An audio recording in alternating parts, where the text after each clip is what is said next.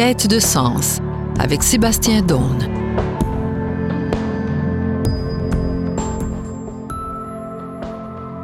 Bonjour, bienvenue à Question de sens au micro Serge Cazelet. Nous sommes en compagnie de Sébastien Daune, professeur d'études bibliques à l'Université Laval. Sébastien Daune, bonjour. Bonjour Serge. Alors, on court, on court, le temps passe vite, le temps passe trop vite. Oui, surtout quand on fait de la radio. Oui.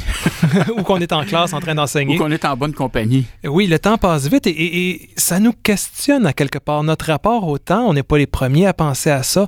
Euh, les textes bibliques en parlent. Ça, ça pose question. Vous, votre rapport personnel au temps, est-ce que vous êtes quelqu'un qui courait après votre temps ou... Ça, ça, dépend dans quelles circonstances. Quand je suis à la pêche ou quand je suis dans le bois, je trouve toujours que le temps passe trop vite. Mais euh, quand je suis pris pour écouter euh, un conférencier qui est plus ou moins intéressant, là, je trouve que ça ne passe pas assez vite. Mm. J'aimerais ça prendre le temps et prendre la poudre d'escampette, me, me, me, télécharger ou me téléporter ailleurs. C'est ça, ça montre vraiment qu'il y a quelque chose de relatif. Hein? La même heure, la même durée, oui peut nous paraître extrêmement rapide quand on fait quelque chose qu'on aime et extrêmement longue quand on est pris dans une situation qu'on n'aime pas.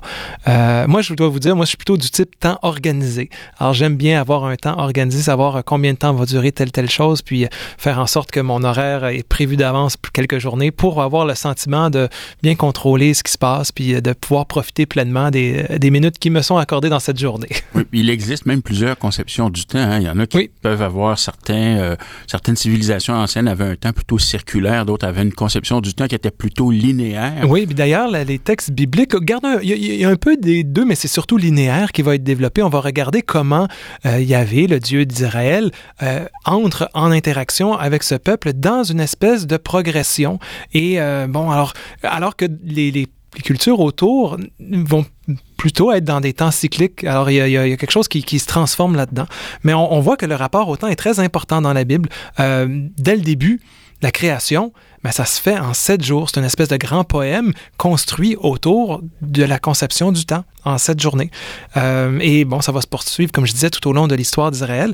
Et, et, qui dit début, hein, création, dit fin aussi. Alors, on va commencer à, à, penser qu'est-ce qui pourrait arriver à la fin des temps, l'espèce de une fin eschatologique. Bon, puis il y a différentes conceptions pour ça aussi dans la Bible, mais, mais le temps, euh, il, y a, il, y a, un temps primordial, il y a le temps de l'histoire qui s'écoule et on, on, anticipe un futur aussi qui nous questionne et bon, et personnellement et collectivement. Donc, il y a, ce rapport au temps est très important et parcourt un peu tous les textes bibliques.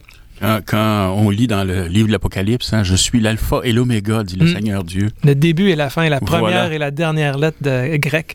Mais euh, oui, alors, puis justement, cette fin des temps qui, qui nous échappe, euh, plusieurs personnes ont essayé de trouver la date à laquelle le, le ah, monde allait arrêter. Oui. et malheureusement, le monde continue. Ben, à, à, à, chaque année, hein, il y a quelqu'un qui euh, euh, révèle sur Internet maintenant la nouvelle date de la fin du et, monde. Et souvent, c'est avec des lectures littéralistes de la Bible qui sont plus ou moins euh, farfelues, mais quand même, c'est quand même intéressant de voir qu'il y a des personnes qui interprètent la Bible en pensant pouvoir trouver, trouver la date exacte où le monde va, va se terminer. Et bon, ben, apparemment, c'est pas la bonne interprétation puisque le temps continue. Le, le temps, le, le temps éternité, oui, l'éternité aussi, c'est un concept un peu particulier. On a des textes qui parlent, qui, qui utilisent des mots euh, qui parlent de, de, de, temps très très long en hébreu ou en grec. Euh, les concepts bon, est-ce que est, ce qu'il y avait en tête ce qu'on a nous en tête quand on parle d'éternité? Euh, Faudrait voir, mais mais c'est ça de, de, de, voir que comme être humain, on est on est capable d'une réflexion abstraite qui nous, nous nous amène un, dans un futur complètement éloigné qui, qui à quelque part, a peut-être plus rapport avec nous du tout. Euh, et pourtant, il faut d'abord voir qu'est-ce qu'on va faire demain. Alors, c'est tout un programme auquel vous nous invitez, Sébastien Don, en espérant que nous aurons le temps de tout parcourir. Voilà.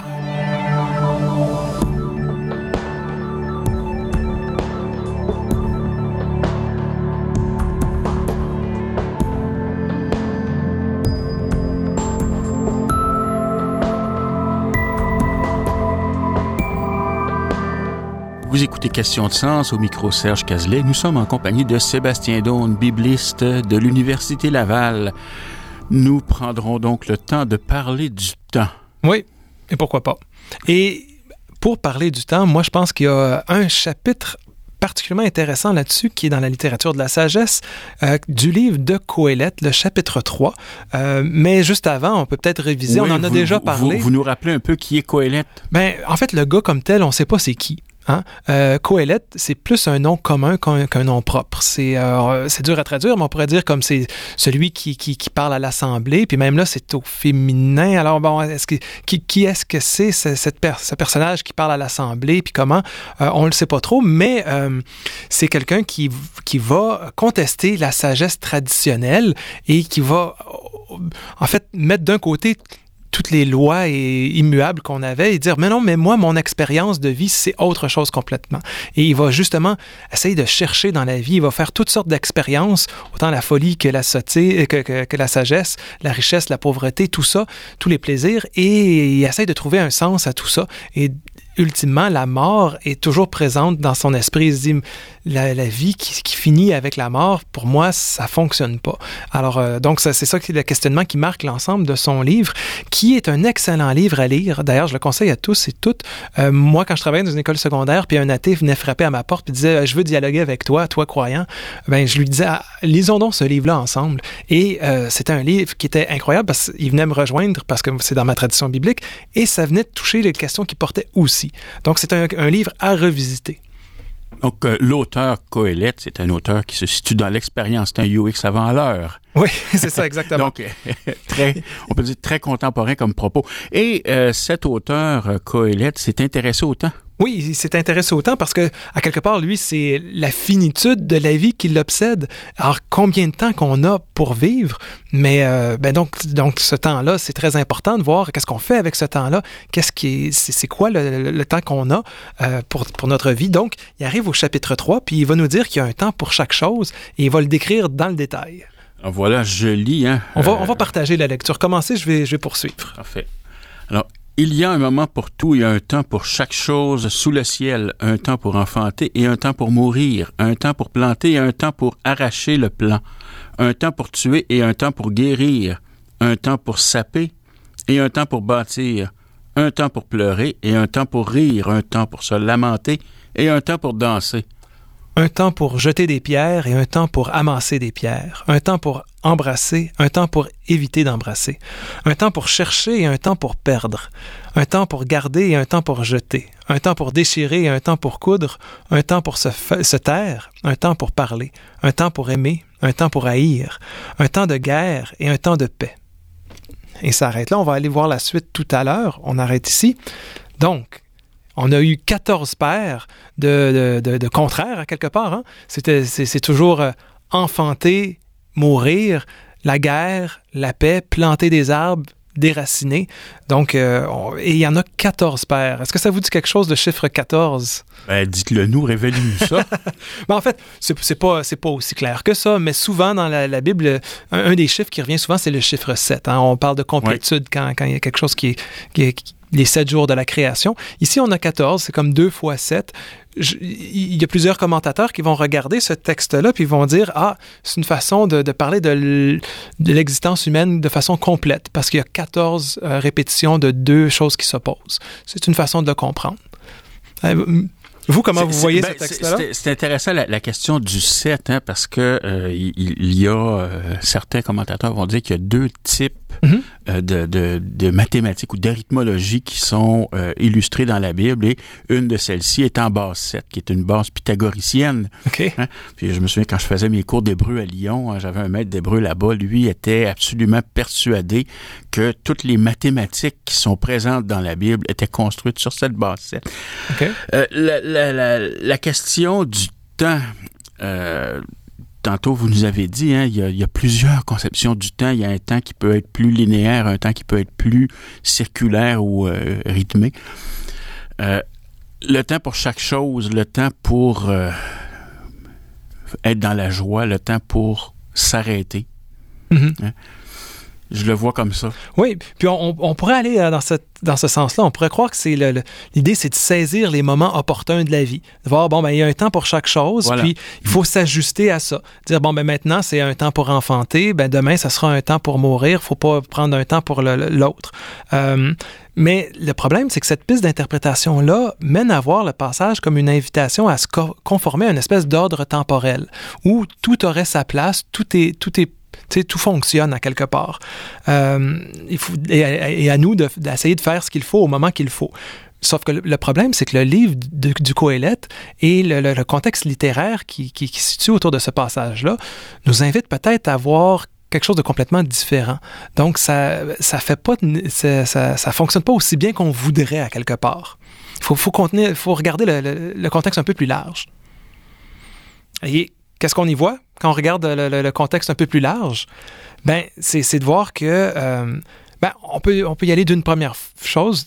Colette a, a déjà affirmé plutôt dans le livre qu'il a essayé de vivre tout ce qui se passait dans la vie. Alors, il a d'expérimenter toutes choses. Alors ça, ça pourrait être une façon de dire, voici, j'ai expérimenté toutes ces choses-là, je connais c'est quoi la vie. Ça peut, mais, ça peut être une mais il, lui dit que toute chose est éphémère, que toute chose, elle est évelle, que toute chose est vanité. Mais peut-être ça peut être une liste des choses évelles. Euh, et, justement, moi, je pense que c'est le ével qui est important dans tout ça, parce que Coëlette répète Evel, il euh, faut le rappeler, ça veut dire une espèce de buée, une fumée, un vent, euh, quelque chose qui, qui, qui dure pas, qui, qui peut avoir l'air solide, mais dans le fond, ça ne l'est pas. Euh, et, à quelque part, Coëlette dit la vie, elle est comme cette buée, éphémère, fragile, et à quelque part, elle manque de solidité. C'est une énigme qu'on n'arrive pas à, mettre la main dessus. et à quelque part, une autre façon de voir cette liste de, de différents temps, c'est pour c'est que oui, on a une impression de sens parce que tout est là, mais en même temps, il y a, aussi un, non-sens euh, de l'absurdité de la vie qui peut se dégager de tout ça. Euh, parce que, à quelque part, euh, on pourrait dire qu'il y a une négation radicale de tout ce qui existe. On a, la traduction qu'on a lu dans la Tobe marque un « et » entre les deux. il y a un temps pour enfanter et un temps pour mourir. Mais on pourrait aussi traduire par un « mais » dire qu'il y a un temps pour enfanter, mais il y a un temps pour mourir. Il y a un temps pour la guerre, mais il y a un temps pour la paix. Donc, à quelque part, euh, tout, ce qu'on fait peut être aussi défait. Euh, et qu'à quelque part, c'est peut-être pas aussi euh, complet. C'est peut-être qu'il n'y a pas autant de sens qu'on pourrait le penser dans la vie. Que oui, il y a une impression de sens qui se dégage de ce texte-là, de la manière qu'on l'a lu et que c'est traduit, mais qu'on peut traduire ça autrement pour montrer qu'il y a des opposés, puis que ces opposés-là s'annulent, puis que dans le fond, à quoi ça sert la vie si tu vas planter des arbres, puis après ça, on les arrache? Euh, à quoi ça sert d'enfanter si tu meurs? Euh, et ça, c'est quelque chose qui qu'on voit beaucoup plus dans, le reste du texte de Coëlette. Donc, peut-être que euh, on a trop lu ce texte-là sans tenir compte du reste du contexte. Alors, Sébastien donc vous avez choisi une pièce musicale qui s'intitule Turn, Turn, Turn du groupe The Birds. Oui, c'est clair. je l'ai choisi parce que c'est tout simplement les mots qu'on a entendus. Alors, ils mettent en musique le texte du chapitre 3 de Coëlette, c'est en anglais, puis c'est quand même euh, situé de façon assez intéressante. C'est dans les années 60. Euh, il y a tout un mouvement euh, Peace and Love. On, en reparlera après. Là. Écoutez, puis on, on, on essaie de voir est-ce qu'il y a une différence entre ce qu'on a lu et ce qui est chanté?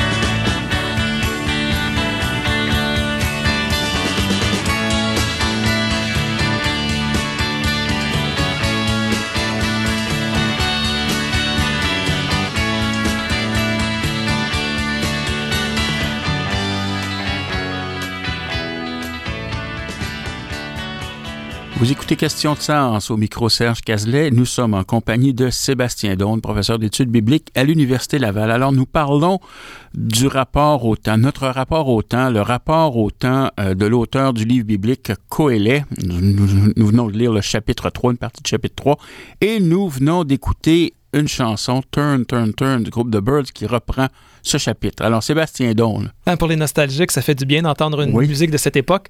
Euh, mais avez-vous remarqué la différence ou les, les, subtilités entre le texte biblique et ce qu'ils qu ont chanté? Alors, dites-nous ça. Vous n'avez pas remarqué? Mais écoutez, c'est très proche. Hein? C'est euh, vraiment mot, mot, pour mot. Euh, mais il y a un, un accent sur le, le, temps. Il y a un temps pour la paix. Okay. Euh, puis ils vont, ils vont dire en anglais I swear it's not too late. Euh, je, vous, je vous jure, c'est pas trop tard pour un temps pour la paix. Et ils chantent ça dans les années 60 ou en 65, en, au plein cœur de, de, la guerre du Vietnam aux États-Unis. Alors il y avait ce, cette, espèce d'aspiration pour une paix qui n'était pas là. Alors ils étaient dans un temps de guerre, mais ils voulaient un temps de paix. Euh, donc c'est euh, une chanson qui prend ce texte biblique, ce texte qui date de millénaires avant, et qui dit, il y a quelque chose dans ce texte-là qui, qui, nous touche aujourd'hui. Nous aussi, on aspire pour ce temps de paix-là, puis on n'est pas dans ce temps qu'on désire avoir.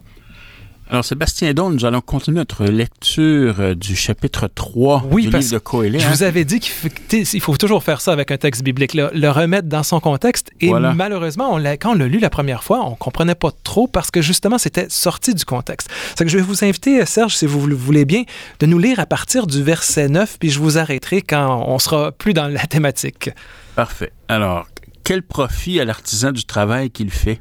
Je vois l'occupation que Dieu a donnée au fils d'Adam pour qu'il s'y occupe. Il fait toute chose belle en son temps. À leur cœur, il donne même le sens de la durée, sans que l'homme puisse découvrir l'œuvre que fait Dieu depuis le début jusqu'à la fin. Je sais qu'il n'y a rien de bon pour lui que de se réjouir et de se donner du bon temps durant sa vie. Et puis tout homme qui mange et boit et goûte au bonheur, et en tout son travail, euh, cela, c'est un don de Dieu. On va arrêter là. On, ceux qui écoutent fidèlement notre émission se rappellent de quelques éléments qui reviennent. Le livre de Coëlette est un peu répétitif des fois. Euh, il y a peut-être une notion de temps cyclique dans Coëlette. Là. Euh, et euh, ben, ce, qui, répète qu'on a déjà vu, c'est qu'il y, a quelque chose du bonheur dans le, fait de manger, de boire, euh, du travail, puis que ce sont des dons de Dieu. Mais ça, ça c'est au verset 13, à la fin de ce que vous avez lu. Mais au début, le rapport au travail n'est pas dans un, une relation de plaisir et de bonheur, au contraire. Euh, je rappelle que ça, ça, ce, que, ce que vous avez lu, ça, ça, ça vient, ça suit euh, toute une liste. Après notre liste d'opposition, ouais, un, toute un une temps liste pour de... enfanter, un temps pour mourir, un temps pour planter, un temps pour arracher. Et après avoir dit tout ça, il dit quel profit est-ce qu'on a pour travailler? Tout ce qu'on fait dans la vie, là, ça sert à quoi? Puis là, ils viennent d'énumérer tout ce qu'on fait dans la vie, là. Enfanter, travailler, planter des arbres, embrasser, euh, faire la guerre. Ça sert à quoi, à quelque part? Et il dit, plus que ça, je vois que les fils d'Adam, les humains que nous sommes, on s'occupe à, faire toutes sortes de choses et de faire toutes choses belles en son temps. On essaie de, de faire des belles choses par nos mains, par notre travail. Puis nous, on pense que c'est correct, mais Quaylet, il se dit, oui, mais est-ce que ça a un sens tout ça? Puis il dit, et leur cœur, ils donnent même le sens de la durée. Alors, à quelque part, comme être humain, on, on a un sens qu'on fait partie de quelque chose qui dure, on, ce qu'on pense, on, pense que ça, fait sens la vie, puis que notre travail fait sens, puis que tout, toutes ces, ces 14 lignes de choses, de, de, d'opposition, le temps pour travailler, pour, pour être en paix, pour être en guerre, le temps pour déchirer, coudre, tout ça, que ça fait sens. Mais est-ce que ça fait sens? Au verset 11, il dit euh, euh, justement, l'humain dans son cœur, il donne même le sens et la durée sans que l'homme puisse découvrir l'œuvre que Dieu, depuis le début jusqu'à la fin. Alors, quelque part, on pense qu'on a le sens de la durée, mais on ne comprend pas euh, l'œuvre que Dieu a fait. Parce qu'on a une place qui est éphémère dans, dans l'ensemble de la, de la création, ben oui. dans l'ensemble du temps. Alors, on, nous n'étions pas là ben dans non. le passé pour assister à, à ce qu'on sait, à ce que l'histoire nous transmet, et nous ne serons pas là pour voir euh, l'avenir de nos arrière-arrière-petits-enfants. Et c'est ce qu'on retrouve aussi dans le livre de Job, par exemple, mm. où à la fin, il y a Dieu qui arrive dans une tempête, puis qui dit à Job, ben, oui, tu te plains tout ça parce que tu comprends pas, mais c'est normal que tu comprennes pas, t'es pas Dieu. Euh, Est-ce que tu étais là au début de la création? Est-ce que tu as vu ce que j'ai fait? Euh, non. Alors, Coëlette dit quelque chose de similaire ici aussi, de dire qu'on n'a pas cette perspective-là. Puis, je pense que Coëlette nous invite à ne pas se prendre pour Dieu, puis de dire, bon, euh, quelque part, ça n'a pas le sens des fois qu'on voudrait que ça aille, la vie. Peut-être qu'on vit un petit peu dans l'illusion en croyant être immortel, alors que notre vie va finir avec la mort, puis on ne sait pas quand. Voilà, alors qu'il y a tant de choses qui nous échappent, sur lesquelles nous n'avons pas d'emprise, nous n'avons pas de contrôle. Mhm. Euh, au chapitre 9 Oui. du, du- du même livre de- du Coëlette, qu'est-ce qu'il qu'est-ce qu'il ajoute? Bon, j'ajoute une parole, je vais, je vais vous le lire. Temps et contre-temps arrivent à tous. L'être humain ne connaît pas son temps. Comme les poissons pris dans le filet funeste, et comme les oiseaux pris au piège, comme eux, les fils d'Adam sont attrapés au temps funeste, quand ils tombent sur eux à l'improviste. Alors, le temps serait quoi? Le temps serait une sorte de, de, de, De piège. de piège? Puis, puis l'humain est quoi là-dedans? Une sorte d'animal qui est pris dans, dans ce piège-là. Euh, non seulement on est impuissant à déterminer notre sort, mais on est aussi incapable de le prévoir. On est dans le fond comme ces animaux euh, qui finissent par être captifs sa- sans trop savoir pourquoi et comment. Euh, et c'est ça qui est un peu surprenant dans un livre biblique comme le livre de Coëlette, c'est de voir que l'être humain, on a tendance, nous, à, à le glorifier, à penser qu'on est vraiment bon et important et intelligent, puis qu'on contrôle notre environnement. Comme je vous ai dit en début d'émission, j'aime contrôler mon calendrier. Mais pourtant, c'est peut-être juste une impression. En tout cas, Coëlette nous dit qu'on ressemble plutôt à, un, un gibier pris euh, dans, dans les filets euh, et que le, le temps, lui, il va le nommer un temps funeste, un temps euh, mortifère. Ben voilà, ouais. Alors, c'est- comme une vision un peu négative de, du temps. Puis une- il y, a- il y a quelque chose de- d'arbitraire dans, cette- dans ce temps-là, puis que nous, on ne le contrôle pas. Euh, c'est fascinant. Et euh, cette conception ou cette manière de voir le temps, est-ce qu'on retrouve ça ailleurs dans la Bible? Oui et non. Euh, est certainement le livre biblique le plus critique, le plus, euh, on pourrait dire, postmoderne euh, du groupe, mais il y a des textes bibliques qui, montrent bien qu'il y a un rapport différent entre le temps divin et le temps que nous, comme humains, on peut ressentir et comprendre.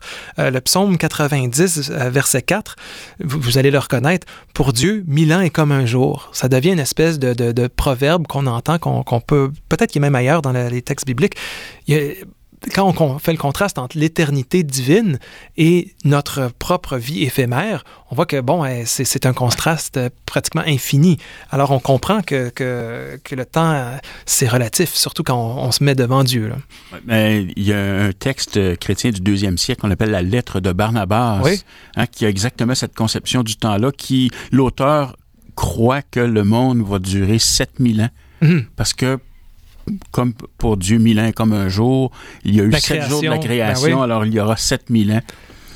Et, et justement, ça, cette relecture chrétienne-là, c'est tout un changement par rapport à, à- à la conception du temps de Coëlette.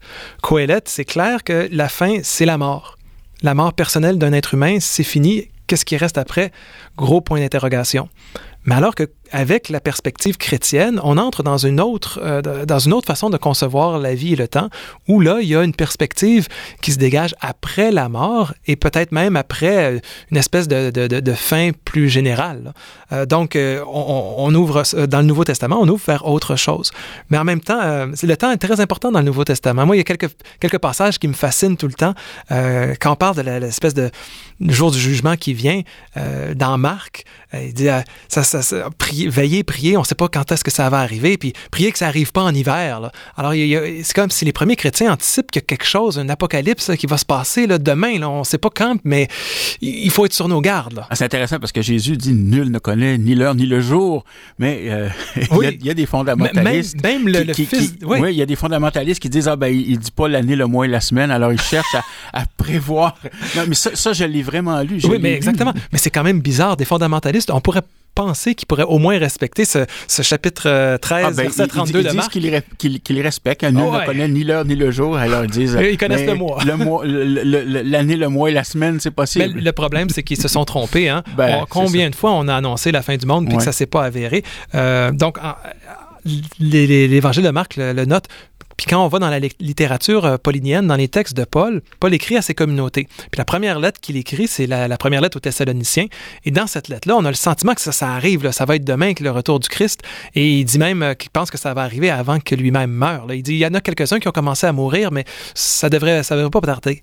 Puis pourtant, quand il va réécrire à cette même communauté, on sait pas combien, mais quelques années plus tard, son discours a changé. Il dit attention, s'il y a des prophètes qui se lèvent et qui vous disent la fin c'est pour demain, ben euh, faites attention à ce qu'ils disent, c'est peut-être pas nécessairement vrai. Là. Alors Sébastien Daune, quelle pertinence tout ça pour aujourd'hui dans nos réalités? Ben, moi, je pense qu'on souffre vraiment souvent de problèmes temporels. Euh, on va pas voir le médecin pour ça, quoique des fois, mais euh, il, y a, grosso modo deux catégories. Hein. Il y a ceux et celles qui ont trop de temps. Euh, bon, on peut penser à des personnes qui sont seules, qui sont malades, qui sont prisonniers, qui attendent que quelqu'un vienne les visiter et qui, qui le temps est long puis difficile.